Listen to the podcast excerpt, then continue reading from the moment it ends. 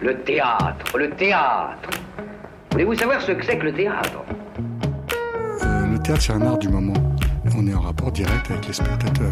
Pièce détachée Il faut que le théâtre présente une autre forme, une autre manière de vivre. sur Radio Campus Paris. Le théâtre est pour tout le monde, pour vous comme pour les autres. Faut pas être exclusive.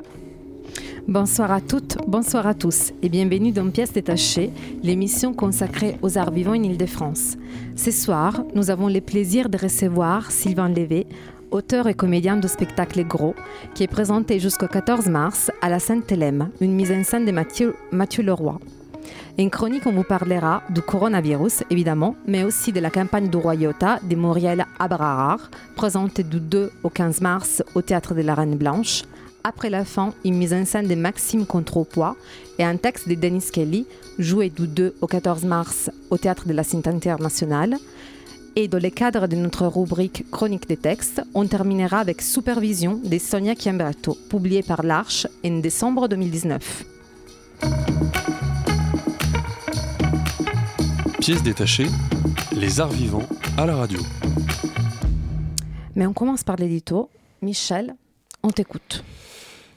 Beau ou beauté sont des mots dont tout le monde comprend instantanément l'idée, quand bien même leur sens est mouvant, leur usage adaptable à une myriade de contextes. Certaines beautés sont construites, d'autres sont naturelles. La beauté artistique, la beauté des idées, la beauté des gueules, des culs, la beauté intérieure et je ne sais quoi d'autre. Le beau induit un sentiment qui va de l'agréable jusqu'à l'extatique. Le sub et l'objectif s'y emmêlent et ça fait fleurir les débats sans queue, ni tête, ni fin. Mais d'où ça vient une belle gueule? Il n'y a rien de plus anti-méritocratique qu'une belle gueule héritée du hasard. Je me souviens de ces sœurs jumelles au lycée que tout le monde trouvait belles, d'autant plus belles d'ailleurs qu'elles étaient les filles de deux profs moches à souhait. Qui n'a pas entendu dire que des études ont montré, vous savez, des études ont montré, ce qui permet d'avoir de, l'aplomb, qu'un visage reconstitué à partir de photos superposées produit un visage moyen qui nous apparaît comme beau? Le beau comme valeur de la moyenne. En fait, j'y crois pas totalement à cette approche. Tout d'abord parce que je me souviens de cette anecdote de la vie de Descartes. Il raconte, je ne sais plus où, qu'étant enfant, il avait aimé une fille un peu louche, comme il dit, et qu'il avait à l'âge adulte gardé cette inclinaison pour les filles ayant le même défaut. Quand il identifia cette euh, tendance, cette propension disparut. Ensuite, il y a la couleur de la peau, la corpulence, dont on sait qu'en un siècle et demi, elles ont changé de camp. Dans le royaume des belles gueules, il y a peut-être des moyennées, mais aussi toutes les autres, celles qui sont peut-être les plus belles des belles gueules, ou qui, dans un autre endroit, un autre temps, seraient rejetées illico presto. L'incertitude de ce qu'on a, de ce qu'on en fera, c'est sûrement le degré de liberté fondamentale qui nous permet de vivre. C'est à tout cela que j'ai pensé après avoir vu Gros, un spectacle écrit et joué par Sylvain Levet, donc qui est ici avec nous. Alors Gros, c'est quoi? Bah, C'est une œuvre plutôt autobiographique qui déballe les 46 ans d'une vie euh, occupée, préoccupée par la nourriture, son ingurgitation donc, le surpoids qui en découle, et par de sempiternels questionnements. Donc euh, nous avons le plaisir de recevoir euh, Sylvain. Bonsoir euh, Sylvain. Bonsoir. Euh, Est-ce que je commence Camilla ou tu veux commencer? Alors oui, euh, j'ai une première question. Je voudrais savoir pourquoi vous avez décidé de faire cette lecture à la Sainte-Hélène. Donc c'est un restaurant étoilé avec une petite scène. Est-ce que vous pouvez nous parler aussi un peu de ces lieux un peu spéciaux? Alors, euh, Mathieu Roy, le metteur en scène de, Gros, euh, est partenaire avec, avec la maison, avec la, scène et du coup m'a proposé cette lecture, qui est une lecture en préparation pour le spectacle à venir. Et je trouvais ça assez rigolo de parler euh, de ce rapport au poids et à la bouffe dans ce restaurant une étoile. Euh, et je trouve que c'est un lieu assez magique. euh, parce qu'il y a un public qui est très différent du public qu'on peut côtoyer d'habitude. C'est un restaurant une étoile et le patron de ce restaurant est- adore le théâtre et a fait une petite scène qui se transforme en théâtre dès que la représentation est terminée. C'est un petit public de 25 à 30 personnes, donc ça permet aussi cette chose euh, très belle de la proximité. On joue vraiment pour les gens, on est avec les gens, on est presque autour, enfin ils sont autour de nous vraiment. Et je trouve que le concept est vraiment euh, très intéressant. Et effectivement, à propos du concept, chaque, euh, chaque soir, un verre est prévu avec les publics. Et il y a aussi une formule dîner avec les artistes. Est-ce que cette proximité avec les publics vous plaît? Est-ce que vous, vous, aimez bien après retrouver le public tout de suite après votre lecture? Oui, oui, c'est assez amusant. Euh, surtout que c'est un public vraiment très, très varié et c'est ça qui est très beau. C'est-à-dire qu'il y a un public de comédiens, comédiennes, metteuses et metteurs en scène qui vient, qui connaît mon travail, qui vient, euh, et en même temps des gens, certaines personnes qui ne sont jamais venues au théâtre, et, ou, qui ont une, habitude ou une idée du théâtre qui n'est pas forcément celle qui, que moi j'ai et qu'on ne partage pas forcément, et on se retrouve à ce moment-là sur ce texte-là, et on discute après, et du coup, ça, je trouve que ça ouvre aussi beaucoup de perceptions d'un de, d'un côté comme de l'autre je, trouve ça hyper agréable de jouer devant ce public-là. Et euh, donc vous avez travaillé avec Mathieu Roy. Euh, comment s'est passée euh, cette mise en scène? Enfin, qu'est-ce que je sais qu'à l'avenir il y aura une cuisine sur scène, etc. Est-ce que vous pourriez nous dire un peu plus de, cette collaboration et puis même de cet avenir là, de cuisine sur scène? Alors avec Mathieu, en fait, on se connaissait pas. Euh, moi, je connaissais son travail de metteur en scène. J'avais vu plusieurs spectacles qu'il avait mis en scène. Lui connaissait mon travail d'écrivain. Et moi, en fait, j'ai écrit ce texte il y a trois ans. Et euh, par différents euh, expériences que j'ai eues, on m'a incité à le jouer moi. Moi, j'ai un parcours d'acteur, mais qui est assez vieux. Je n'étais pas, pas monté sur scène depuis 15 ans.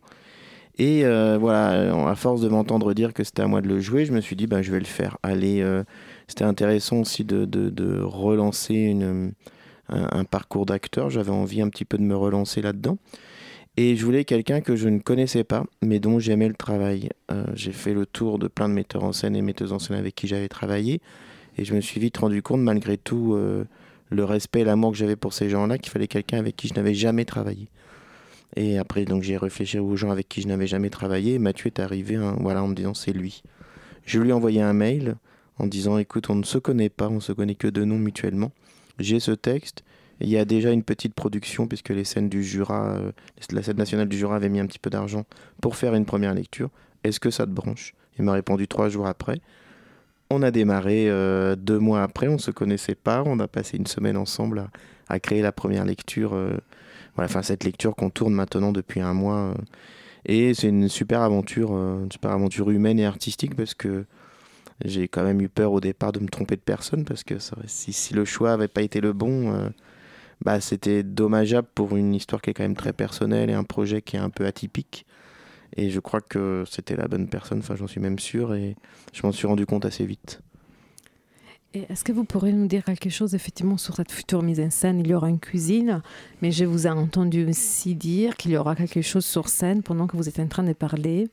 Il y a une histoire des recettes. Oui, l'idée, euh, parce qu'effectivement, le, le, spectacle parle beaucoup du rapport à la nourriture, du rapport à, comment on se nourrit.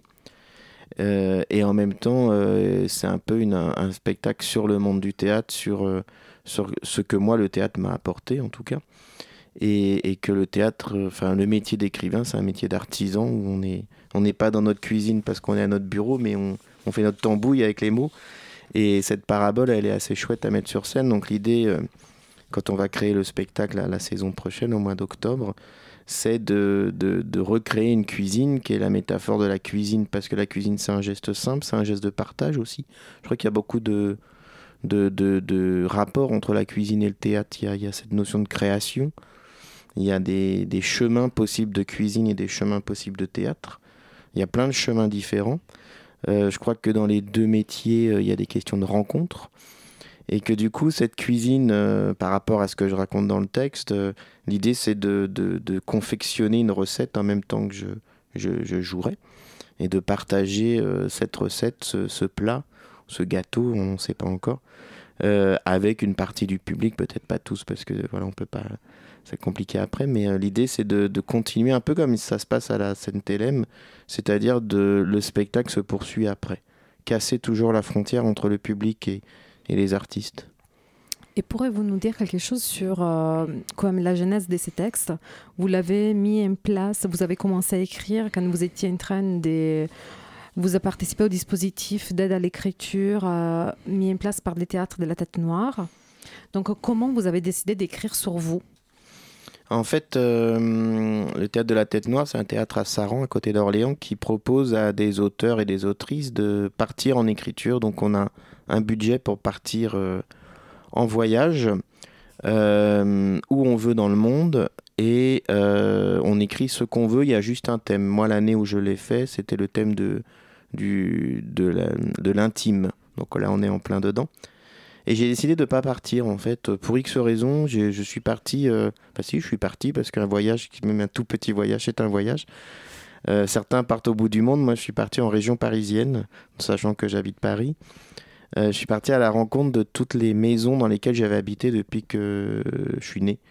Parce que j'ai eu la particularité que de beaucoup bouger, même si ce n'était qu'en région parisienne. Moi, j'ai fait beaucoup de maisons, on a beaucoup déménagé. Et je suis revenu sur tous les lieux où j'avais habité, dans, dans mon école, etc.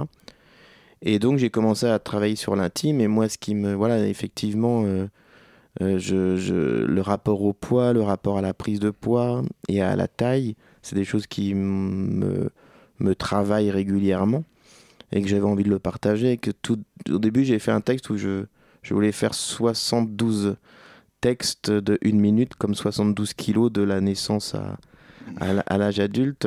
Et puis bon, après un projet, ça évolue toujours, on part d'un concept et puis ça change.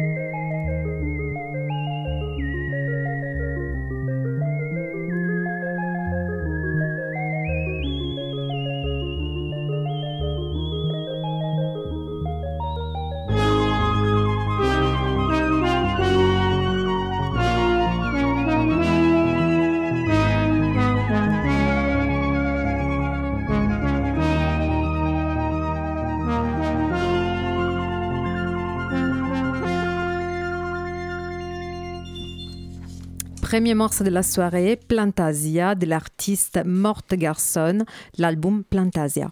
Nous sommes toujours en compagnie de Sylvain Lévé, auteur et comédien, pour nous parler du spectacle Gros. Mis en scène, en scène par Mathieu Roy, présenté jusqu'au 14 mars à la Saint-Hélène. Bon, bah, j'avais envie de poser des questions un peu sur le fond du spectacle. Euh, euh, donc, on vous a entendu dire euh, que vous aviez transformé un peu l'histoire à la fin, là, quand on est allé prendre ce verre de vin. Et vous avez, vous avez, vous en avez un petit peu, oui voilà, vous avez, vous en avez un peu rajouté. Vous avez dit, notamment sur vos difficultés à l'adolescence. Première question, est-ce que vous avez au contraire tu certains points, par pudeur, par exemple, ou pour tout autre motif? Oui, pas forcément par pudeur, parce qu'à partir du moment où j'ai fait le choix d'écrire ce texte, je pense qu'il fallait euh, aller au bout de la chose, plus par euh, est-ce que ça avait un intérêt ou pas. Euh, qu'est-ce que j'ai pu enlever Oui, des, petites choses, je fais des petites allusions à la politique, par exemple, par moment. Mais voilà, j'aurais pu parler beaucoup plus de ça à un moment donné, mais je, je trouvais que là, j'en avais dit suffisamment, je donnais suffisamment d'indices. Il y a le rapport à ma sœur, par exemple, que j'ai pas cité. Euh, non pas que j'avais pas envie de la citer, mais dans, dans, le, dans le processus, ça ça s'est pas créé en fait. Il n'y avait pas d'évidence à parler forcément de ça. Donc il n'y a, a, rien de pudique euh, à. Je n'ai rien enlevé de, de façon. Je ne me suis pas censuré en tout cas. Je ne me suis jamais autant euh, censuré. Au contraire, plutôt en, en rajouter. Et alors évidemment, il y a un peu une thématique que d'aucuns pourraient décrire comme étant euh, le problème de la grossophobie. Est-ce que c'est un, terme que vous, que vous utilisez, qui c'est un type de combat? Parce que en fait, à partir du moment où il y a le mot qui est formé, euh, c'est aussi un combat contre euh, une forme de discrimination. Est-ce que c'est un truc qui, habituellement, vous êtes sensible à cette, terminologie, à ce combat ou, Disons que pas sur la gros, pas sur le terme de gros en fait, parce que je crois que la, la, chose que finalement je parle pas tant que ça dans le texte. C'est le rapport à la taille, en fait, qui est pour moi le plus important. Ah C'est-à-dire cette. Euh, il y a un truc qui est assez rigolo euh, quand on, Je suis auteur de théâtre et, je, une partie pour la jeunesse, donc je vais dans des écoles régulièrement rencontrer des lecteurs. Mmh. Il y a des jeunes euh, filles ou garçons de, de quatrième ou, qui ont ma taille, puisque moi je suis pas très grand, et qui sont surpris de voir quelqu'un de ma taille et souvent font un geste de la, fameuse geste où on se, on se mesure par rapport à l'autre. Ah Ça, c'est un truc qui m'a toujours fasciné. Euh, je ne l'ai pas dit dans le, dans, le, dans le texte parce que je ne voulais pas euh, faire une guerre petit et grand. Je dis juste, on se permet beaucoup de choses avec les petits gros. Mm. Euh, cette chose où effectivement on se permet beaucoup de choses, finalement on s'en permet aussi beaucoup avec les très grands. Mm. Mais il y a toujours cette notion de être grand est synonyme de virilité, de réussite. Et malheureusement les petits souvent, euh, que ce soit dans l'histoire ou, euh, ou lointaine ou récente, c'est souvent des petits nerveux, ils sont représentés souvent comme ça. Moi au contraire je suis quelqu'un qui est plutôt calme et plutôt je sais où je vais, je suis un peu droit comme ça. Et, c'est surtout cette image-là du petit roquet que j'essaye de casser. Mm. Et du, du, petit comme euh, synonyme de faible ou de, ou de euh, non séduisant, etc. En fait, voilà. Et, j'entendais l'édito tout à l'heure. Euh, effectivement, cette notion de beauté, elle est toute relative et, et petit peut être un handicap. Moi, je l'ai jamais vécu comme ça. Je l'ai au contraire vécu comme une force parce que j'ai un avantage, c'est qu'on me. Moi, je reconnais pas forcément les gens que j'ai croisés euh, régulièrement, alors que les gens me reconnaissent moi très facilement dans une rue. Ou, euh, et c'est pas la question de mon métier, c'est la question de mon physique justement. Et, et du coup, euh, voilà, c'est plus là-dessus que sur le côté gros en fait. Côté gros, c'est plus un rapport à moi, à mon, au rapport à, une lutte presque sociale en fait. Ouais, parce que finalement, on peut pas lutter contre sa taille à moins de faire des, écartements de jambes, je sais pas quoi là, j'avais vu ça une fois. Mais par contre, ouais, on, a, on, a, on a en tout cas l'impression qu'on peut lutter contre son poids euh, dans une certaine mesure. Ouais, il y, a quand même une partie génétique euh, sur laquelle il est difficile d'aller de, de, contre, et puis il y a une partie sociale aussi. Mm. Euh, dans le texte, j'en parle beaucoup. on parlait de la scène Télém, je trouve ça assez génial de parler de merguez et de barbecue euh, dans un lieu où juste après ils font des tartares de, de, de thon euh, hyper euh, bons et parce que j'ai mangé l'autre fois et voilà. Et, et, voilà je pense qu'il y a une partie sociale qu'on qu'on peut essayer de lutter mais c'est compliqué de lutter contre moi je crois beaucoup aux choses qui nous dépassent. C'est-à-dire je pense qu'on peut lutter contre une, une, une, une, une essence sociale mais il y a toujours des trucs qui nous rattrapent dans le corps et là, c'est compliqué de lutter. On dit toujours que le ventre a un, cerveau aussi. Mais je pense qu'il y a beaucoup de choses qui nous échappent là-dedans.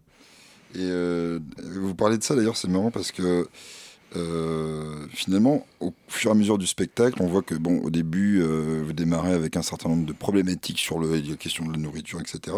Puis finalement, il y a toutes ces turpitudes liées au, poids et au fait de manger qui ne vont pas empêcher que vous allez être un auteur, un acteur, vous allez avoir la vie familiale que vous craignez de ne pas, qui, qui, qui, aurait pu ne pas arriver à cause de, justement d'un certain nombre de complexes liés à ça. Et, euh, et moi, je l'ai vécu un peu comme une conclusion de la pièce. Et donc, est-ce que c'est -ce c'est justement un message de dépassement des conditions, euh, pour revenir au propos juste d'avant? Alors, euh, bon, avoir une famille avec deux enfants, c'est pas forcément le, comment dire, le, ce que tout le monde doit vouloir atteindre. Hein, mais effectivement, moi, j'ai deux enfants. Voilà, on a eu deux enfants. J'ai rencontré ma femme assez jeune et on, on a cette chose. Moi, je rêve euh, sans être idéaliste, mais je rêve d'un amour euh, éternel. Je rêve de fêter mes 50 ans de mariage avec, euh, mm. avec ma femme. Mais alors, c'est des grands débats autour de ça parce qu'effectivement, est-ce que ça c'est une réussite? Dans, la pièce, je ne parle pas ni de réussite sociale ni de réussite familiale. Je ne sais pas ce que ça veut dire tout ça. Toujours est-il que moi j'ai trouvé un chemin. Ce chemin, il est dans, une, dans un amour avec, avec ma femme. Euh, je déteste ce mot d'ailleurs, j'ai toujours mon amoureuse parce que je n'aime pas le mot ma femme.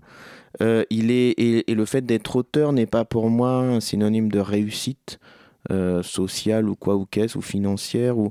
C'est juste que j'ai trouvé ma voie qui me permet moi de m'épanouir.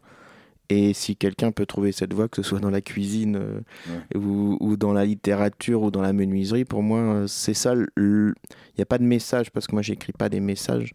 Mais si on peut retenir quelque chose, c'est ça en fait. Oui, qu'après euh, sa voix malgré tout. Ouais, et ou l'amour, euh, que ce soit entre euh, un homme, une femme, deux hommes ou deux femmes, par principe, c'est juste à un moment donné, on trouve quelqu'un avec qui on a envie de construire quelque chose. En tout cas, après, on peut aussi vivre sa vie sans se construire avec personne d'autre et construire soi. Mais, mais oui, effectivement, il y a, y a cette chose qu'en tout cas, on peut construire malgré tout.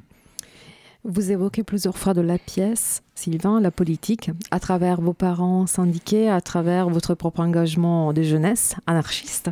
Pouvez-vous nous dire un peu plus sur l'importance du fait politique?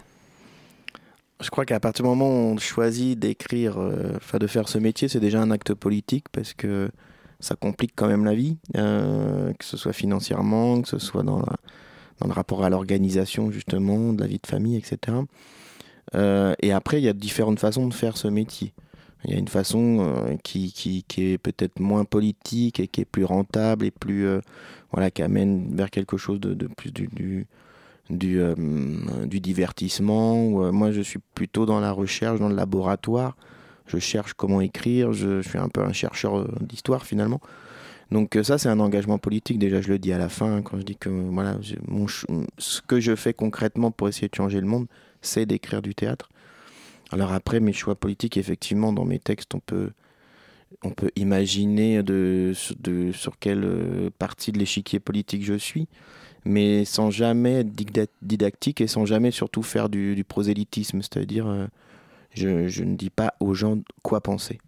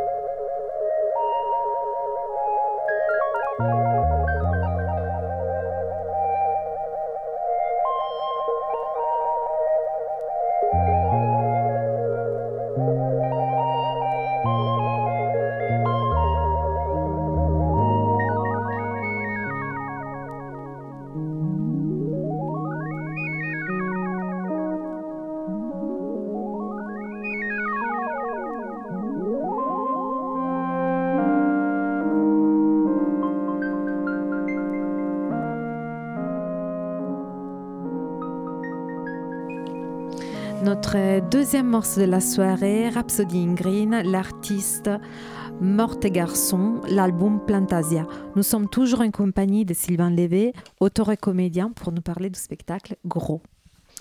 Oui, alors j'aimerais bien revenir un peu, moi, sur la, question avant de, Camina, euh, qui était sur euh, vos incointances politiques. Parce que, euh, bon, vous avez répondu sur le théâtre, finalement, c'est une forme d'engagement, parce que c'est une vie qui n'est pas linéaire, on va dire, donc c'est un engagement en soi. Et vous avez un peu la même réponse que la sensation qui se dégage dans la pièce, c'est que la politique est présente, au sens vraiment la politique comme on l'entend, gauche-droite, etc. Mais vous la mettez un peu en distance à distance plutôt. Et, euh, donc j'aurais voulu savoir pour quelle raison vous faites, euh, vous faites ça. Déjà, aussi, c'est un moteur, cette structuration politique euh, au sens habituel, on va dire, du terme. Est-ce que c'est un moteur dans, Alors déjà pour, le, pour gros, et je reviendrai parce qu'effectivement, à la scène TLM, c'est intéressant. Et puis aussi, de manière générale, dans, ce que vous écrivez. Alors moi, je suis dans, gros, je voulais, euh, je voulais que, ça, que ça ne prenne pas la place de la relation à la taille et au poids. Et à la... Donc j'ai fait le choix de ne pas euh, raconter. Euh, en fait, c'est en sourdine volontairement. Parce que sinon, on rentre très vite. Parce que le, le, danger de ce texte, alors quand il y aura la mise en scène définitive, je pense qu'on l'oubliera. Mais qu'on peut être à la frontière du stand-up et du one-man show en ce moment sur la lecture. Mhm. Euh, et que s'il avait parlé un peu plus politique, ça devenait vraiment un stand-up euh, politique à la Bedos, par exemple, des années 90. Chose que je, moi, je ne veux pas, parce qu'en plus, à titre personnel, je n'aime pas du tout le stand-up et je n'aime pas du tout le one-man show. Vous n'avez pas du tout Bedos Non, et, encore, et il y a très peu de, de, de, de, seuls en scène comique euh, qui me fascinent, en fait. Parce que je trouve qu'il n'y a pas de dramaturgie. Enfin, je trouve que c'est très symbolique de la société dans laquelle on vit. Mm. C'est une suite de vannes, il n'y a pas de dramaturgie, il n'y a pas de scénographie, il n'y a pas de poésie. Il y a une suite de vannes, en fait, on vient pour rigoler. Et on, comme on a payé cher, on rigole beaucoup parce qu'il faut rentabiliser un peu la paye, enfin la, la, place. Donc c'était le, choix de ne pas euh, être tombé là-dedans. Après, il y a beaucoup de mes textes qui sont beaucoup plus politiques. Mm. Euh, dans celui-là, j'avais cette volonté, on voit très bien, parce qu'il suffit de dire le mot anarchiste et manifester, mm. et tout de suite on voit. Après, j'ai pas voulu faire de, de rapport à l'actualité ou à, aux dix dernières années, par exemple. Euh, voilà, j'aurais très bien pu m'amuser à faire euh, une, blague sur euh, ou, faire une allusion à la taille de Sarkozy, par exemple, qui était mm. qui, on a à peu près la même taille. Hollande n'est pas beaucoup plus grand, mm. Macron n'est pas beaucoup plus grand non plus. En fait, les, les petits ont pris le pouvoir ces dernières années, c'est pas forcément une réussite. Oui. Ah parce que Camilla est, complètement sensible. Voilà, c'est pas forcément une réussite malheureusement, hein, mais mais voilà, donc j'avais pas cette envie là. Je sais pas si ça répond à la question, mais. Euh, oui, oui, non, mais. Euh, ouais, je, comprends qu'il n'y avait pas l'envie, en tout cas, de, de, de, de, mettre une charge, en fait, euh, trop politique, trop. Je voulais pas exclure une partie du public. C'est-à-dire que je voulais. Les gens savent, ils mm. comprennent, mais je voulais pas appuyer là-dessus pour ne pas dire pour ne pas quelqu'un dise ah oui ok encore un gars de gauche ou je sais pas quoi et mm. j'ai plus envie d'écouter parce que alors moi je suis très sensible je pense que c'est une grande erreur démocratique qu'on a fait là de ne être moi je pense que la la, la, chose droite gauche elle est essentielle dans le débat au moins on sait mm. contre qui on va pouvoir lutter euh, je ne dis pas avec des armes mais mm. lutter euh, au niveau de la, la parole parce que moi je suis, pour moi les mots sont une arme plus que plus que les armes mais je trouve que là, le, cette espèce de noyade où il n'y a plus de droite, plus de gauche, euh, est, un, est une erreur démocratique à mon goût. Je crois que c'est très intéressant d'avoir deux mondes, de, deux choix de vie, en fait, deux, deux façons de voir le monde, une qui prône la liberté, une qui prône l'égalité, et on peut discuter. Mmh. Donc, euh, je, je n'avais pas envie d'exclure des gens qui, d'un coup, m'auraient pris en grippe en disant je ne suis pas de ce bord, et du coup, ils ne m'intéressent plus. Je préfère, et ça, c'est valable dans tous mes textes, euh, je préfère, euh, je n'aime pas moi euh, imposer une pensée et je n'aime pas faire de la provocation. J'aime bien, en fait, qu'au bout d'un moment on soit piégé entre guillemets dans le bon sens du terme. Ah, en fait, je suis pas d'accord avec lui, mais finalement, je l'ai écouté. Je dis pas que les gens vont changer d'avis et voilà, je n'ai pas cette prétention là, mais je trouve ça plus jouissif en tant qu'artiste Ouais. d'arriver à séduire entre guillemets quelqu'un qui à la base n'aurait plutôt euh, m'aurait ignoré ou ne pu adresser la parole parce que sur des questions politiques et que là je l'amène avec moi. Je dis pas qu'il va euh, transformer sa vie, mais peut-être désaxer un peu son regard et je trouve c'est déjà pas mal. Et d'ailleurs là-dessus, enfin si je peux, hein, ouais. Euh, il y a un truc qui est assez marrant, c'est que bon, de fait la, scène euh, comme on est dans un restaurant étoilé, euh, bon, moi j'ai senti qu'il y avait un public et je vois pas tout le temps non plus parce que bon, je je vais pas dans les restos étoilés. Et donc euh, et c'était marrant parce que finalement la discussion après coup, euh, quand on boit le verre là, il y a un mélange comme ça de social assez assez fort parce que finalement il y a des gens quand même qui viennent pour d'autres raisons, soit comme nous, soit bon bref. Et, et finalement effectivement il y a la possibilité de discuter. Enfin je veux dire en, en gros ils savent qu'ils ont en face d'eux, par exemple les gens qui sont les plus dotés on va dire socialement. Et pourtant, euh, il y, a- il y a une sorte de camaraderie sympathique qui se met en place. Et ça, ça, ça vous fait quoi ça... Vous aimez bien avoir un petit peu le retour euh, Est-ce que vous avez eu des gens qui vous ont un peu piqué là-dessus ou pas? Non, en fait, je crois que le texte, il ne permet pas ça, justement. Ouais. Je crois qu'il permet une... Après, on peut aimer, pas aimer, mais il permet une adhésion à ça et que il n'y a pas cette, euh, cette agressivité politique, justement. Et, et pour revenir à la scène télé, moi, je trouve ça génial de, de, de mélanger ces publics-là. Euh, je pense que les gens qui ont l'habitude de venir voir des spectacles à la scène télé sont un peu surpris par Gros qui peut-être, je pense, dénote par rapport à certaines programmations. Je pense que la programmation en règle générale de Mathieu dénote euh, avec gros, avec euh, la scène Télém. Ouais. Et c'est ça que je trouve super. Et c'est ça qui est. Enfin voilà, je trouve c'est hyper intéressant parce que j'ai discuté avec des gens qui sont des habitués du lieu. Et je pense que notamment les, pré- les, pré- les propositions de Mathieu Roy souvent sont un peu désarçonnantes pour des gens qui peut-être ont une vision du théâtre qui n'est pas la nôtre. Mhm. Et ce mélange est fantastique. En fait, je crois qu'on on crée vraiment euh, quelque chose qui permet de, de- de discuter. Le discuter, c'est le fondement quand même de... Voilà, on peut ne pas être d'accord, mais on discute. Et euh, ils me changeront pas, je les changerai pas. Mhm. Mais en tout cas, il s'est passé quelque chose. En tout cas, ça permet peut-être de mieux vivre ensemble. Et puis il y a quelque chose qui est marrant, c'est que finalement, euh, l'habitué du, bon restaurant, etc., euh, effectivement, il entend euh, des horreurs culinaires pour avoir les histoires de frites, etc. Et ça, c'est vraiment un sujet, dans le fond, qui est quand même clairement évoqué dans le spectacle, c'est le fait qu'on mange pas de la même façon dans tous les milieux sociaux. On mange pas de la même façon, on fait pas du sport de la même façon, Ouais. on conduit pas de la même façon. Ouais, y a, tout est... Et c'est pour ça que moi, la, di- le- la dichotomie droite-gauche, pour moi, elle est très importante. Et que après, y a ça- il y a- c'est pas du tout une question de classe sociale. Il y a des gens qui ont de l'argent qui sont de gauche, enfin, qui ont, voilà, qui ont, Mm. qui ont des pensées, euh, voilà, faut, sans jamais caricaturer les gens. Mm. Mais effectivement, euh, c'est pas la même façon de manger euh, quand on habite euh, pas d'abord entre le milieu urbain et le milieu rural, entre les riches, les pauvres, entre euh, ceux qui ont de la culture, ceux qui n'en ont pas. Euh, Il y a des gens qui cassent ces barrières-là, mais moi, je suis né dans une famille voilà, populaire où effectivement, on n'allait pas chercher là. Je crois que j'ai mangé les premières choses que je trouvais un peu différentes de d'habitude. J'avais 25 ans, mais Ouais. voilà, on mangeait de la viande. euh, on- ouais, et puis bon, c'était aussi les années 80. En fait, ce spectacle, c'est aussi un itinéraire d'un enfant des années 80, Mm. Euh, né en 73 jusqu'à son, son âge adulte. On retrouve comme ça cette ambiance aussi. euh, les enfants euh, ne, ne, ne mangent pas la même façon maintenant non plus. Même les classes populaires, il y a quand même des choses qui ont, bougé. Donc euh, oui, c'est marrant de parler de ça dans ce lieu. Ouais. mais euh, voilà, partout où on l'a joué, en fait, il y a toujours. euh, euh, C'était génial de parler de théâtre quand euh, je l'ai joué à la maison Maria Cazares, sur le perron de la maison Maria Cazares où elle a habité. Ça prenait encore une forme hyper différente, c'était hyper beau. Ouais. Euh, de, de dire les mots résonnent dans le théâtre, dans la maison de Maria Cazares, c'était quand même assez. tous les soirs, c'était hyper beau. Là, ça me fait vraiment triper quand je parle de, de frites et de mayonnaise, alors que derrière, il y a des plats incroyables qui sortent. J'avais une dernière question, mais malheureusement, c'est déjà le temps de vous abandonner, Sylvain. Merci beaucoup d'être été avec nous. Et donc, n'hésitez pas, vous avez jusqu'au 14 mars pour voir Sylvain Lévé sur la scène, à la scène Télém, tous les soirs, ou presque. à partir de mercredi, en tout cas. Oui. Merci beaucoup, Merci. Sylvain. Merci.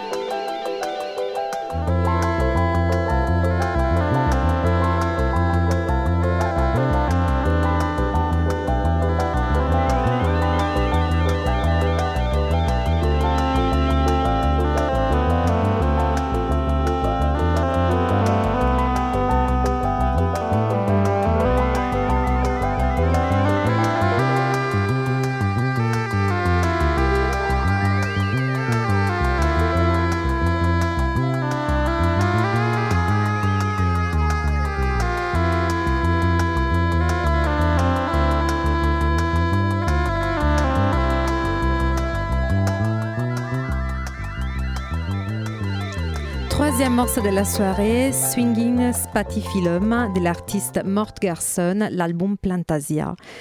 Maintenant, c'est les moments de l'actualité théâtrale.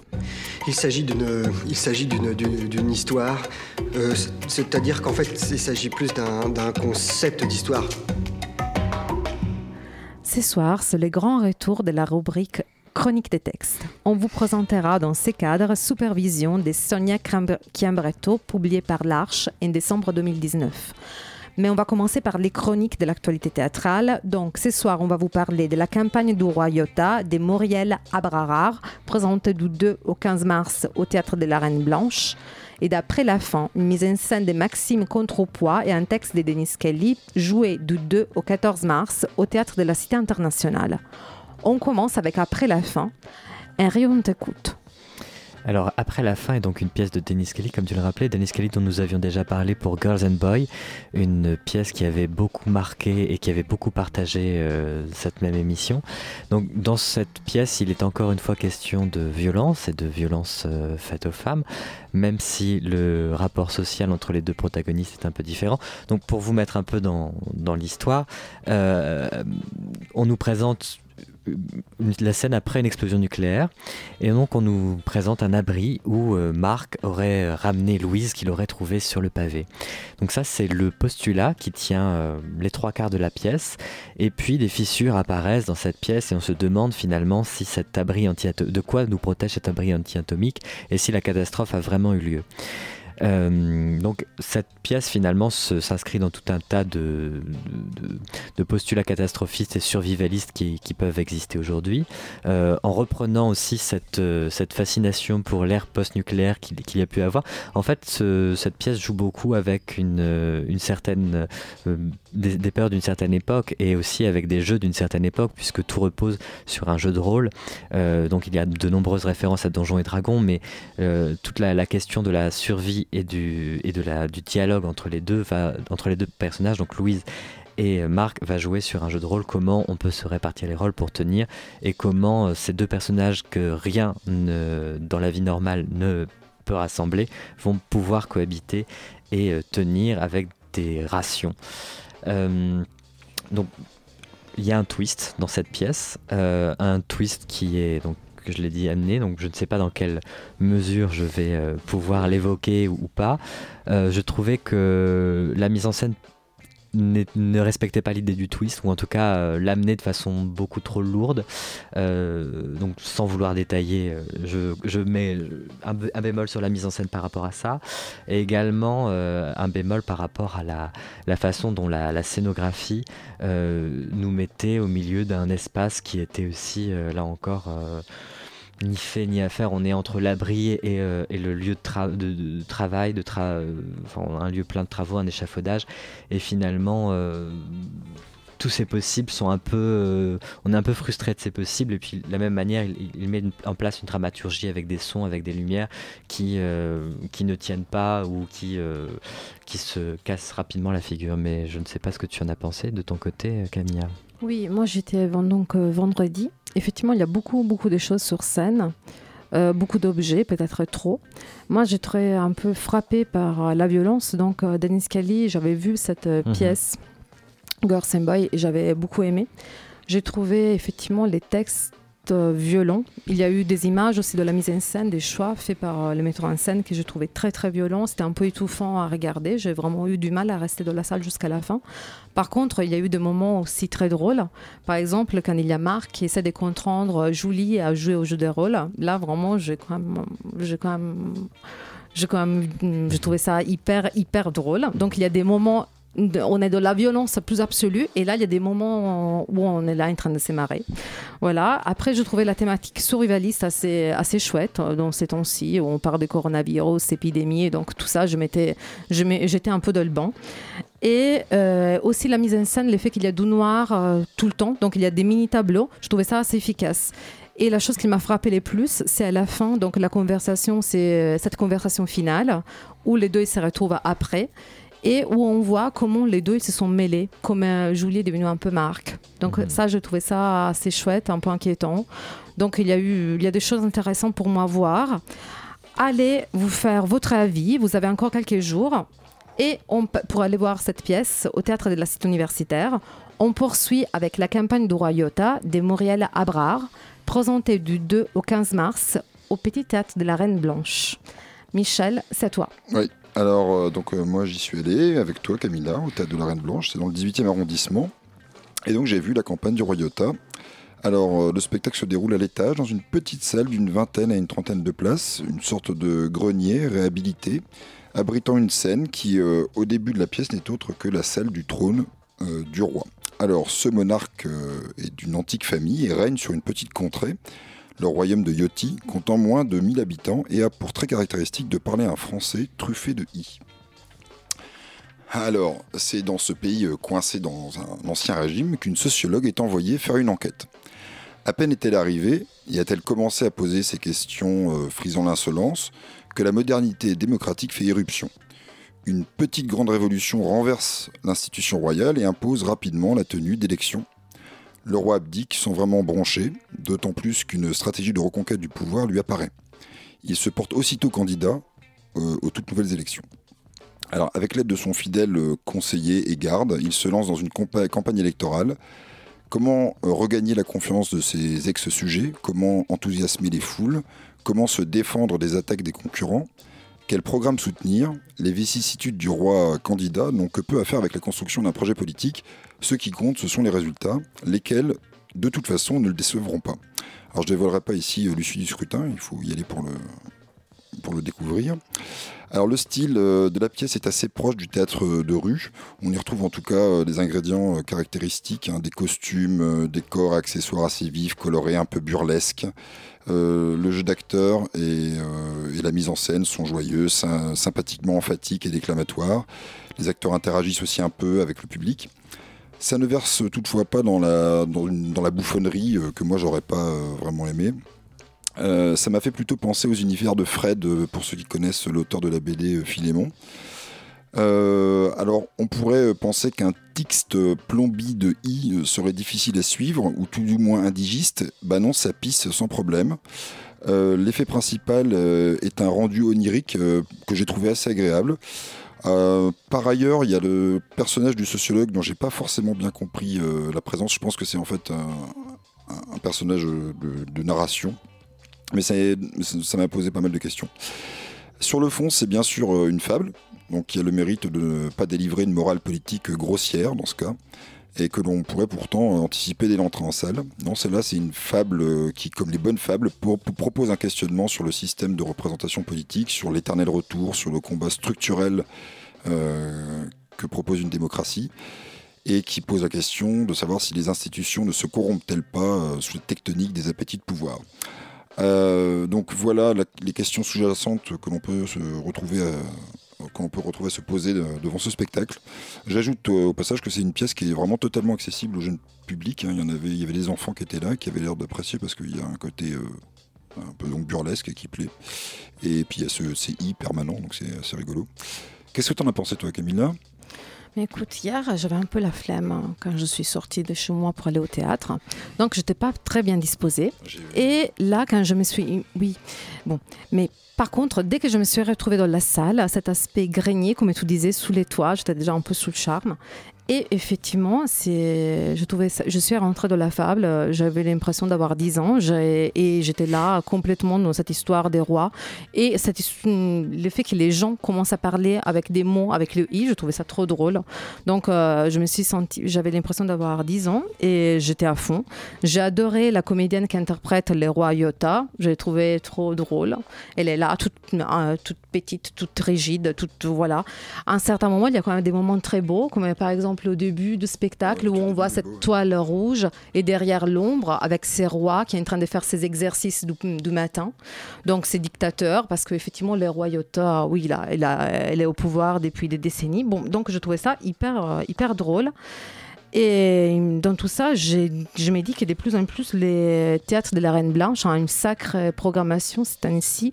On venait de voir des chroniqués Majorana, ça fait deux semaines. J'avais aussi kiffé. Donc là, je suis à fond avec les théâtres de la Reine Blanche. Merci beaucoup les comédiens, merci beaucoup les théâtres de la Reine Blanche. Et on poursuit maintenant avec la chronique des textes, et c'est à moi. Donc, euh, euh, la chronique des textes. Pour la chronique des textes, on va parler des, du texte de Sonia Chiambretto, Supervision. Après, je ne sais pas, c'est en France, on prononce plutôt Sonia Chiambretto, mais je pense que c'est un nom italien, et moi, je pense que la bonne prononciation, c'est Chiambretto. Donc, il a été publié par l'Arche en décembre 2019. Supervision, une vision du haut ou un simple contrôle. L'image de la couverture de ces textes de Sonia Chiambretto évoque un panoptique dans un hôtel 5 étoiles.